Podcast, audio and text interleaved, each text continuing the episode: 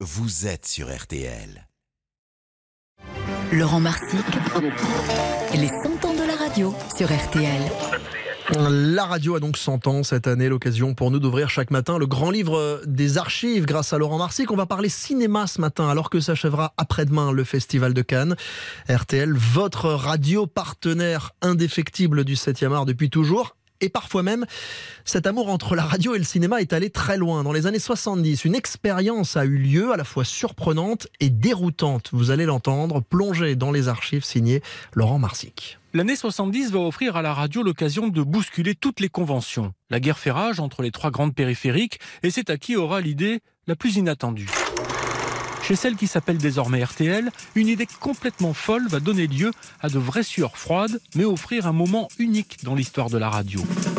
Un des directeurs avait repéré dans une revue américaine que là-bas, des entreprises faisaient souvent appel à des gens issus de professions qui n'avaient rien à voir avec elles. Un plombier pouvait ainsi être invité dans une entreprise d'aéronautique et on lui posait cette simple question et si vous aviez des avions, vous en feriez quoi?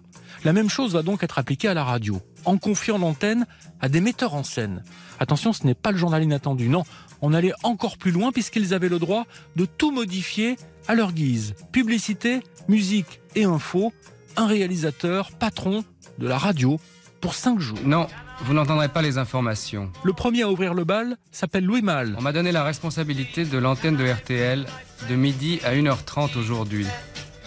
Je vais essayer de vous intéresser. Révolutionnaire dans l'âme, son premier acte, il remplace le top horaire d'RTL par ceci.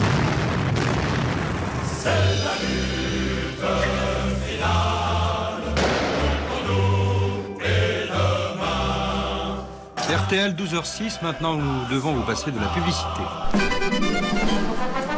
Le standard d'RTL est aussitôt assailli de messages d'insultes, d'autant que pendant une heure et demie, Louis Malle s'en est donné à cœur joie. Les publicités avaient été réécrites, façon Jean-Yann, et déclamées par Michel Piccoli.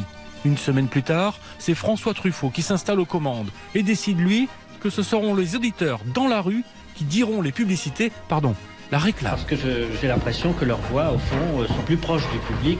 Et d'autre part, un peu en hommage à ma grand-mère et à beaucoup de, certainement, de- d'auditeurs, bien, j'aimerais qu'au lieu de dire publicité, on dise réclame. Parce que ma grand-mère dit, euh, j'ai entendu la réclame sur la TSF. Euh, Vous partez en vacances à l'étranger Écoutez l'aventure arrivée de Mademoiselle Bénichu l'an dernier en Israël.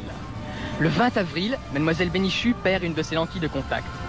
Elle appelle Europe Assistance à Paris. Aussitôt, Europe Assistance fait fabriquer une lentille identique et l'expédie à Mademoiselle Bénichu. Mariage d'amour, Luxembourg et vous. Autant dire que c'est un fiasco, mais la relation que va alors nouer RTL avec les cinéastes va s'inscrire dans la durée, car entre la radio et le cinéma, c'est une longue histoire d'amour, ponctuée, comme en ce moment, de Festival de Cannes, comme ici, avec Philippe Labro et Max Meignier. À vous, Cannes. Sergio Leone, ou je me trompe, ou c'est la première fois que vous venez à Cannes en tant que metteur en scène avec son film. Et je suis en train de boire un café avec monsieur Carlos Sora. C'est vous qui le buvez, le café, Carlos Sora C'est moi, oui, je m'excuse. C'est RTL Cinéma, avec Evelyne Pagès, Philippe Labro, Elisabeth Quint ou encore Michel Denisot, en compagnie de Raymond Forlani. RTL Cinéma, nous interviewons les stars, mais aussi les jeunes actrices. Des belles. Des belles jeunes actrices. Elles sont toujours belles et jeunes, et quand elles débutent. Non, elles sont pas toutes belles, euh, elles sont pas toutes jeunes. Le cinéma à la radio, qui donnera aussi la radio au cinéma, puisque les radios ont souvent servi de décor de film, l'occasion pour les plus nostalgiques de revoir les anciens studios, Il écoute sur son transistor tout ce que nous faisons ici. comme dans ce film signé Henri Verneuil, avec entre autres Jean-Paul Belmondo, Peur sur la ville. Allô, Jacques Paoli La police est en train d'évacuer en ce moment la presse parlée. 100 ans de la radio, racontés chaque matin par Laurent Marsic, une chronique à retrouver comme euh, toutes les chroniques de l'été sur notre site rtl.fr et sur notre application mobile RTL.